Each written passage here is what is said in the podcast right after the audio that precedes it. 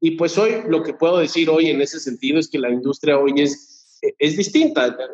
La entrada eh, es más fácil, eh, eh, sin embargo, el encontrar tu nicho y encontrar tu, tu espacio y tu lugar en la industria, eso es lo que ese es el reto, ¿no? Eso es lo que está hoy complejo, porque esta democratización lo que ha hecho es que lo ha vuelto masivo, o sea, y no y no solo el consumo, sino también la producción. Eh, entonces eso lo ha hecho diferente. No sé si es peor o mejor, pero diría es distinto. Bienvenidas, bienvenidos a Canciones a Granel Podcast, sobreviviendo en el mundo de la música. Aquí los invitados son productores, songwriters y artistas, y los ejecutivos top de la industria de la música. Para que no te agarren desprevenido y puedas aprender todo lo que a mí me hubiera gustado saber antes de haber empezado. Pero también lo que debes saber si ya empezaste. Hola, me da mucha alegría darles la bienvenida a el primer episodio de Canciones a Granel Podcast. Estoy muy emocionado por este nuevo proyecto. Yo soy su host, Mateo Cuarón, y en esta ocasión me da gusto presentarles a Paco Arriagada. Paco es cofundador y CEO de Cassette Agricultura Digital, una de las principales distribuidoras de música en México, difundiendo la música de artistas como Julieta Venegas y Sonido Gallo Negro y Banda Los Chinos, entre otros artistas. En este episodio nos cuenta cómo un niño crecido en Querétaro terminó trabajando en varios eh, proyectos exitosos del mundo del entretenimiento, como Huevo Cartoon.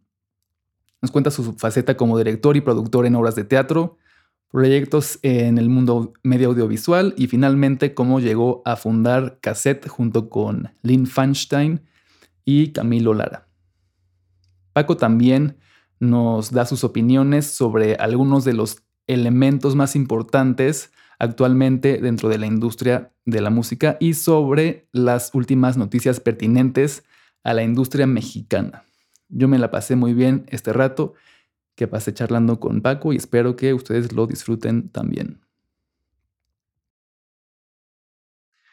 Entonces, em, pues nada más quería empezar preguntándote, ¿cómo viste tú desde, desde niño, como hayas este, empezado, cómo viste la industria moverse de donde estaba hace ya 30 años a como es ahora y, y cómo en ese camino tú llegaste de de ser un, un chavito pues, a, a, tener una, una empresa de, distribución digital? Changos. Este, pues yo empecé por el teatro. Mi primer acercamiento a este mundo de las emociones, las artes y, y la cultura fue el teatro. Hice teatro muchos años, como desde los 8 o 9 años hasta los 20, más o menos, ¿no? Eh, pocas veces fue teatro profesional, la gran mayoría de las veces era teatro estudiantil o universitario, pero, pero pues eso me cambió la vida, ¿no? esa, esa, esos 10 años me, me, me, me, marcaron así como este, en, el backbone, dirían los americanos, ¿no? Em, y pues ese, esa época y ese mundo, pues eran, eran los ochentas, ochentas, noventas, finales de los ochentas, los, los, noventas, este, y pues era una industria totalmente distinta de lo que es ahora, ¿no? O sea, la industria del, como yo lo veía, el entretenimiento y la, cultura, el teatro, el cine, eh, eh, pues era, era para ciertas personas solamente, ¿no? O sea, para algunos. Eh, tenías que sacar un disco, tener una obra de teatro, poderte presentar en la Ciudad de México. Eh, ah, porque además vivía en, otro estado, en Querétaro, y entonces era un niño, o sea, queretano, ¿no? Sí. Eh, y, y, pero podría decir que el común denominador es que era una industria con muchísimos filtros. O sea, poder llegar a ser partícipe de un proyecto, de una película o de un disco, o que te firmara una disquera, era algo, o, tener una obra de teatro que durara más de cuatro presentaciones. Claro. ¿No? Este, pues era, era un lujo. O sea, solo los famosos, solo los poderosos Em, salir en la televisión, pues también era una locura, ¿no? Eh, y, en, y, hoy en día, pues eso es totalmente distinto. O sea, hoy la posibilidad de estar conectado con un público y esta cosa que le dicen la democratización, ¿no? Lo que hizo el Internet, era un mundo sin Internet, era un mundo con, con teléfonos fijos y donde Telmex todavía no era del señor Slim, en donde no había, o sea, yo viví, yo creo que en mi casa tuvimos teléfono, eh, no porque no hubiera líneas, pero no, o sea, tampoco llegaban muchísimo. Eh, pero hasta los 8 o 10 años, ¿no? O sea, todo el tiempo que vivimos en Querétaro de, niño niño, me acuerdo que teníamos que ir a la caseta, porque además no vivíamos en la ciudad, vivíamos en un, en un pueblito, en un municipio ahí cercano, que hoy ya se lo comió la ciudad. Este, y entonces tenía, o sea, yo era un niño que tenía que ir a la caseta a, hablar, o sea, si quería hablar con mis abuelos o con mis amigos, pues tenía que tomar mi bici, ir a la caseta, pedir que me llamaran, eh, marcar la ¿no? O usar la operadora. o sea, todavía eso, eso me tocó. Em, no había internet, eh, no había ese tipo de comunicación que hoy, que hoy hay.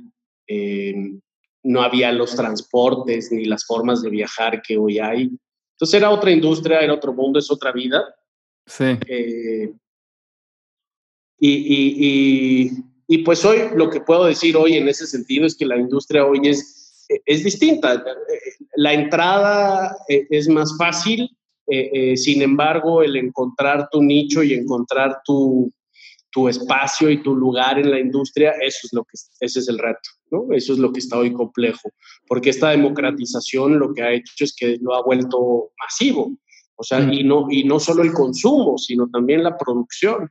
Eh, entonces eso lo ha hecho diferente. No sé si es peor o mejor, pero diría es distinto, es distinto.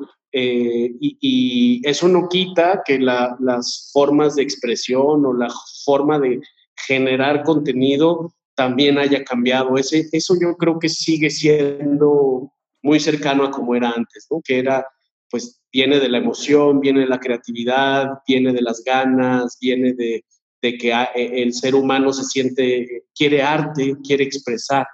Eh, y eso es algo intrínseco y eso no ha cambiado para nada. Eh, sí. Entonces, eh, así como a grosso modo, eso es lo que diría el gran cambio para mí es la, esto de la, la comunicación, eh, eh, lo digital eh, y, y, la forma de cómo ahora consume el público. ¿no? Eso es la gran diferencia. ¿Y cómo fue que estabas, o sea, tú creciste, creciste en Querétaro, por lo que me contas? Sí, sí, o sea, nací aquí en la Ciudad de México, pero me, bueno, nos fuimos a vivir allá cuando yo tendría, no sé, tres años. Y vivía ya, o sea, crecí de los 3 a los, a los, pues, 20, más o menos. Bueno, al terminar la carrera, mm. terminas la carrera, creo 22, 23. Sí. Y, y, me regresé para la ciudad ya a trabajar. Ok, ¿y entraste aquí a teatro? Eh, no, lo primero que hice fue, eh, eh, les ayudé a unos amigos que inventaron un proyecto que se llamó Huevo Cartoon. Ah, claro. sí y desde Querétaro yo empecé con ellos porque uno de ellos fue mi profesor, Rodolfo Riva Palacio, y, le empecé a ayudar a escribir. Yo ya había, para entonces ya había dirigido y producido como tres, cuatro obras de teatro allá, con algunas me fue muy bien y gané premios, y hicimos un poco de giras, em, escribía, yo quería ser primero quería ser actor, después quise ser director y acabé de productor y ahora de empresario changarrero, ¿no? Pero, eh, y, experto en finanzas y legal, o sea, nada que ver, pero, pero sigo en el mundo de, las artes o en el mundo de las expresiones. Em, entonces empezamos con Huevo Cartoon y él me ofreció trabajo y, me vine para acá y hice, acabé produciendo yo eh, como 6, 7 años, estuve con ellos. Eh, y hicimos peli 1 y peli 2 de huevos. Y todas las primeras animaciones, pues toda la construcción de la empresa y el emprendedurismo de ellos, porque eran ellos dos, ellos eran cuatro socios, los dos hermanos, el papá y otro amigo. Y digamos que el quinto después era yo. Ya. Este, de, ya. Y eso acaba siendo como, acabó siendo como toda una marca, ¿no? En un tiempo, o sea, como que se volvió muy popular. ¿Como una madre qué? Como una, o sea, acabó siendo como una marca, ¿no? O sea, como un, un brand así como huevo cartón, ya era como, o sea, yo lo veía como en celulares, en todas partes. Tuvo un boom, o sea, eh, fue, fue, una historia de emprendedurismo, la verdad, bien bonita, porque como buen emprendedurismo nadie nos creía, ¿no? O sea, nadie, nadie sabía cómo. En esa época la animación en México, o sea, creo que lo último que habían hecho era Los Super Sabios eh, o, o Katy la Oruga en los 70 Entonces, el INCINE eh, no había el apoyo del 189 o el 226, no había estímulos fiscales. Eh, entonces, la verdad fue picar piedra y, y, lo mejor que hicimos fue los videitos estos iniciales y, y, y, que se juntó a la par cuando México se empezó a conectar con, con el Internet y con, y con las computadoras y luego los smartphones, ¿no? Este, pero por eso me volví muy experto en digital, porque fui, fui, o sea, tuve una muy buena escuela con Huevo Cartoon para ver cómo eso fue creciendo. Y en el Inter, pues sí, la, la masividad llegó y PepsiCo nos compró, no sé, creo que 14 campañas. Eh, eh, había todavía esta lógica de las licencias, en donde tenías, eh, en donde licenciabas para que alguien hiciera peluches, playeras, juguetes, este, juegos de mesa. Sí. Creo que en algún momento llegamos a tener como 60 o 70 licencias eh, y, llegamos a hacer 14 o 15 campañas con PepsiCo, o sea, no sé, 70 comerciales. O sea, fue un boom, un boom, un boom, un boom. Y, y fue una maravillosa escuela para mí, un maravilloso tiempo con ellos. Este, y al término de la película 2, o sea, yo jamás me imaginé ser productor. O sea, ponle que pues, mi primera peli fue un putazo de taquilla, ¿no? A los 26, 28, 26. Sí. Este, entonces, eso sí, pues, un gran regalo de la vida, ¿no? Eh, eh, y luego la peli, al terminar la peli 2, pues yo sí dije ahí, no, ya creo que ya, hasta aquí llegué yo de hacer huevos, ¿no? Ok. Este, y no era mi negocio, eh, entonces pues me, me separo y arranco, hice otra peli de animación que se llamó El Santos contra la Tetona Mendoza. Ah, claro, la de Gisitrino. La de Gisitrino junto con Gistrino y Lin. Eh, y ahí ya tenía yo mi productora, hice publicidad durante un rato y a los dos, tres años empezamos cassette y cassette me encantó y la música me, me maravilló y me, y me metí y el mundo digital o sea, me, voló la cabeza de cómo estaba funcionando y lo que podíamos hacer. Y entonces, pues le metí a cassette mis últimos ocho años, ¿no? Y ahora, los últimos dos, tres, estoy regresando a mi faceta de productor. Y, a regresar a hacer, pues, pelis, series de televisión eh, y así. Sí, vi, justo en... este es un poco ese es un poco mi, vida profesional.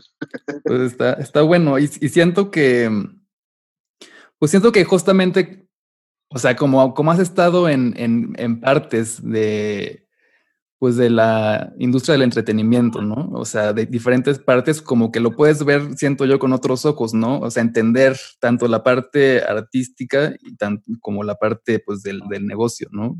Y de, diferentes perspectivas. ¿Sientes que ha sido así? Sí, totalmente, totalmente. O sea, empecé por el teatro, seguí por el cine eh, y, ahora estoy en música y ahora voy por la televisión. O sea, si lo ven, voy por la televisión y por los medios, o sea, con una revista. Ese, ese es como, o sea, si lo pongo así en cortito, así ha sido mi, mi, mi, mi trayecto.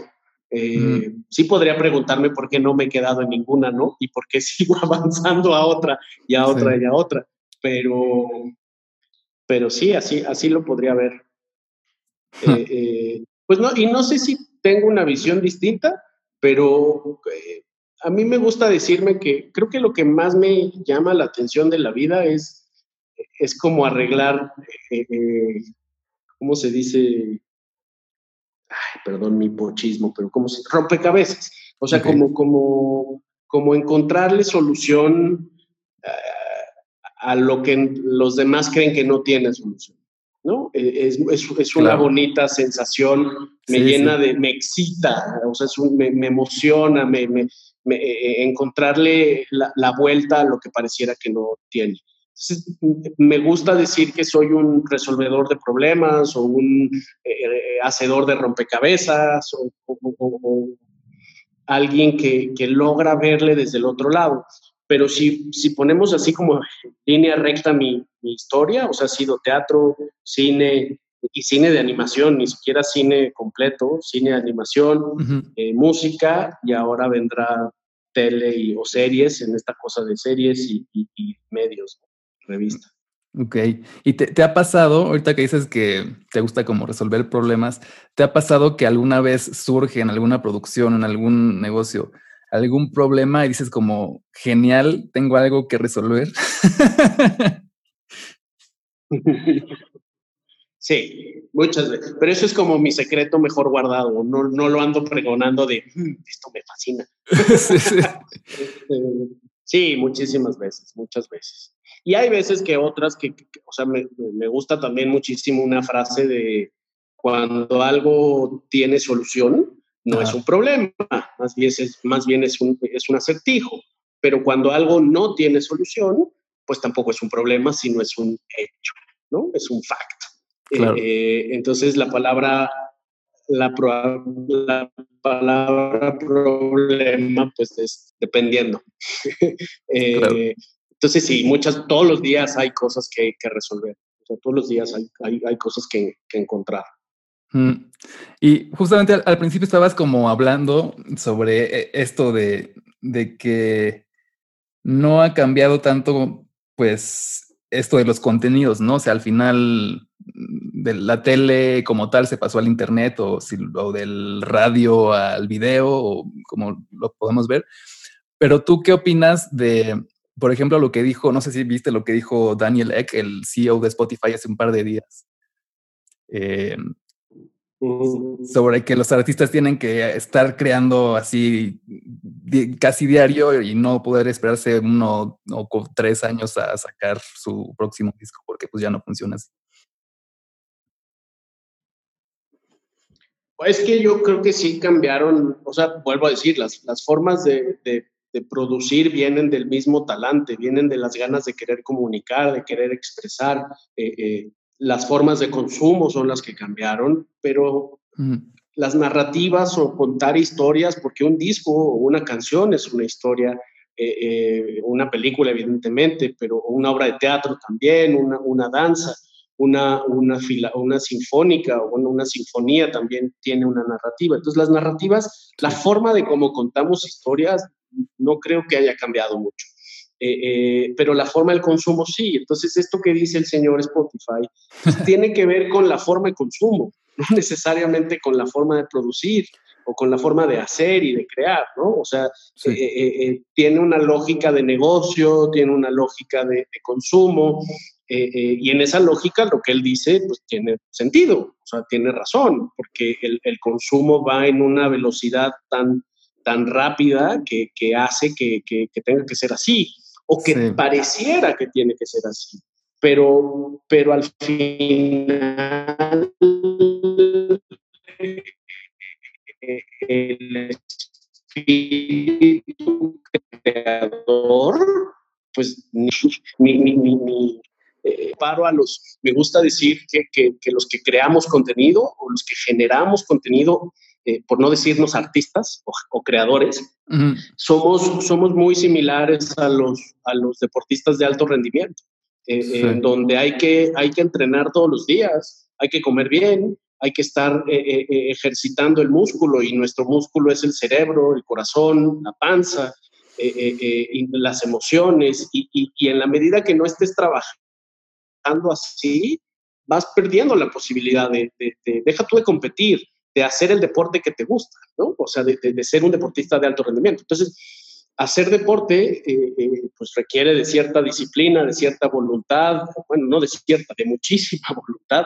Y lo mismo acá, hacer música, hacer cine, hacer, hacer eh, películas, hacer un libro, requiere de muchísima voluntad, requiere de ganas, requiere de esfuerzo y, y, y requiere de talante. ¿no? Entonces eso Eso no se quita con que haya Spotify o no haya Spotify. Sí. Eso, eso.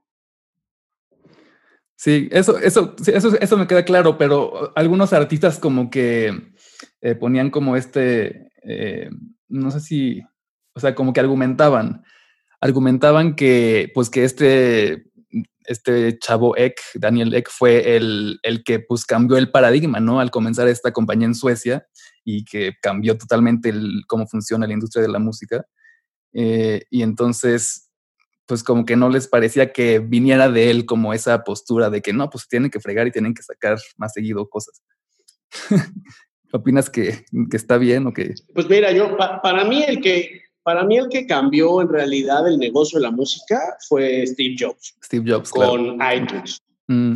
O sea, para mí no, no, le quitemos ese mérito o, esa, o ese pecado. Pero el que cambió el negocio, el que cambió el negocio de derechos de autor, el que, el que la volvió digital, el que hizo la posibilidad de que se volviera masivo, mm. fue Apple.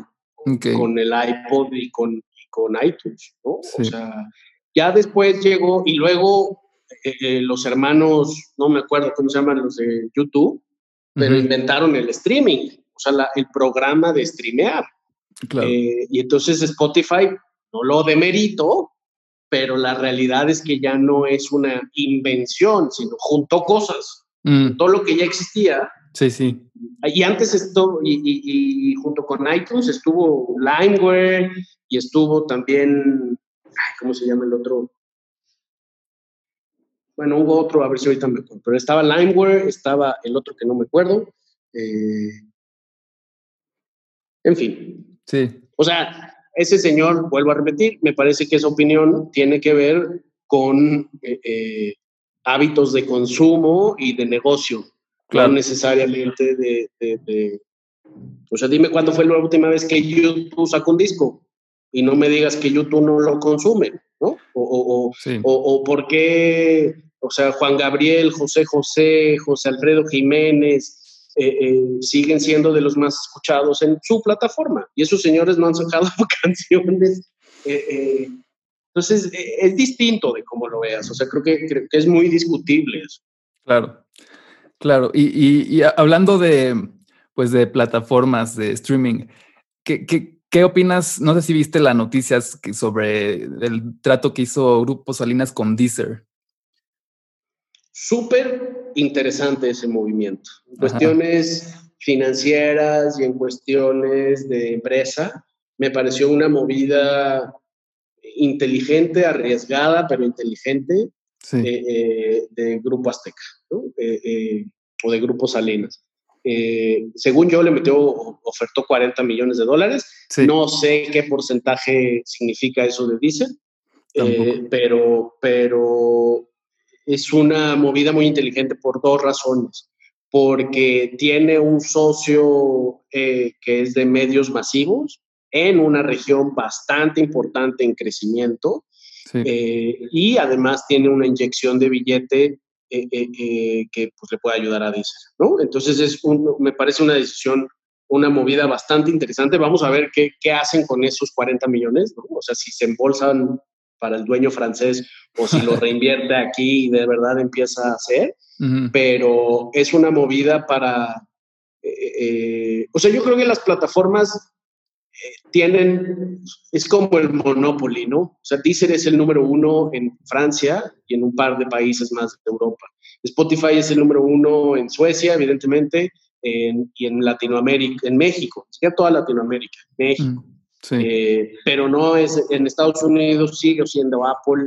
Eh, en, en Deezer, por ejemplo, también tiene muy buena aceptación en algunos países de Sudamérica, como Colombia, como Argentina. Eh, eh, entonces, eh, yo creo que este movimiento es un movimiento súper interesante para hacerle competencia a Spotify, aquí, aquí sí. en este territorio, ¿no? Este, entonces, eso está muy bien, a ver qué logran.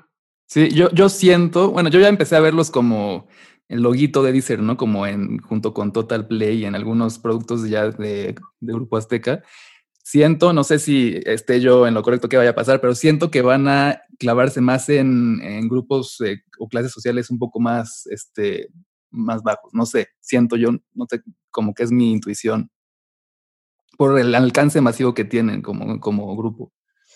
Pero no sé si opines lo mismo. Pues vamos a ver, o sea, de que tiene que haber más presencia, para eso tienes un socio como señor Salinas aquí en México, para tener presencia, para, para, para hacer infinitamente más músculo. Entonces eso tendría que ser lo lógico. Claro. Em, eh, nada más te, quiero este, preguntar sobre otro tema y luego un par de preguntas más y ya este, terminamos. Sí. Eh, sobre Cobalt, ¿qué opinas de esta publishing como innovadora Cobalt que surgió también con este fundador sueco eh, y que está en Nueva York y que pues, hacen las cosas de una manera distinta a la que estaban acostumbradas a hacerlas los, pues, los demás publishings? Este. Pues también, o sea, es otro, es otro modelo que ha demostrado que, que, los modelos viejos o que las formas de hacer el publishing no era la única forma, ¿no? O sea, y yo creo que lo han hecho muy bien, han crecido muchísimo, han firmado a varios, este, y, no es el único, porque también luego BMG Después de la, historia de BMG también es muy bonita en, cuestiones de publishing, porque si yo no me equivoco, son los más viejos. O sea, deben ser el publishing más viejo, eh, porque empezaron con, sea, el, grupo o la familia empezó vendiendo libros, según yo, Biblias. Okay. Eh, eh, en Europa. Y luego, pero hoy grupo BMG, o sea, es también Random House, fundado Penguin. Ah, ahora no este, sabías. Entonces es, es, es, un, es un modelo de publishing, o sea, lo, lo cito porque Cobalt siento que, que hizo como una mezcla de esto de BMG, pero BMG en, en, cuestiones de música era BMG muchos años y luego se lo vendió a Sony, eh, pero BMG son alemanes y Sony son japoneses, y entonces Japón y Alemania en los noventas pues no se llevaron muy bien, o sea, como que empezaron, estuvieron muchos años, pero al final acabaron separándose. Y hoy, y hoy BMG está empezando como si fuera indie, eh, bueno, ya ni tanto, pero es el cuarto, eh, el cuarto en la pelea con los grandotes o el quinto. Y tiene también un modelo súper interesante de cómo, de cómo trabajar con sus artistas. Y algo similar con Cobalt, o sea, que, que, es esta lógica de darle atención personalizada, de generar nuevos contenidos, de hacer featurings, de, de, de, lograr, bueno, en mi opinión esa es como la, la, diferencia, que pues no es una diferencia así que digas, no es que increíble, ¿no? O sea, ¿cómo se le ocurrió? es, un modelo, es un modelo bien hecho. Claro. Bien trabajado. Y adaptado como pues a, la, a lo digital, a full. Ajá, sí. Ok. Sí. pues sí. Oye, ¿a ti qué tipo de música te late así como para escuchar? esa pregunta. Siempre digo, la neta no tengo ningún preferido ni ningún enemigo. Y es verdad. O sea, si tuvieras mi, mi, mi Shazam o, mi, o mi, mis playlists, este, ¿qué oigo mucho? Oigo mucho jazz, oigo mucho chill out, oigo mucho clásico también, soy medio viejito en eso. Este, oigo, eh, o sea, soy fan de Brian Eno, eh, de Neiman, eh, eh, de estos señores este, locos, ¿no? Este, soy, soy fan de esa, de esa música. Eh, casi no oigo pop, la verdad. O sea, ni oigo mucho rock and roll tampoco. pero no es que me disguste. O sea, sí tengo mis preferidos. El otro día creo que en el coche cantaban Nirvana, así a todo volumen. Este, pero sí, no. Ok. Pues eh, basando, o sea, preparé como unas preguntas así como para ti específicamente y luego tengo otras como generales. Entonces, pues si quieres vamos con las que esté hablando como de artistas, Radiohead o Pink Floyd.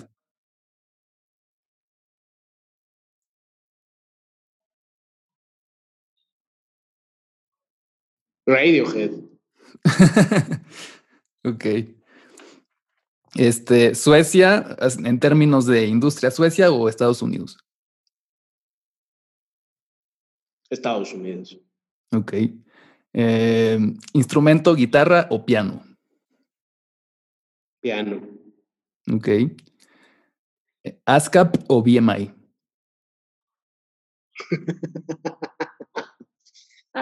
Ay, qué pregunta tan capciosa. Este, BMI. Ok, vale. Y ahora tengo las que son como ya que le pregunto a todo el mundo. Si pudieras viajar a, a una época, ¿a qué época viajarías en el tiempo?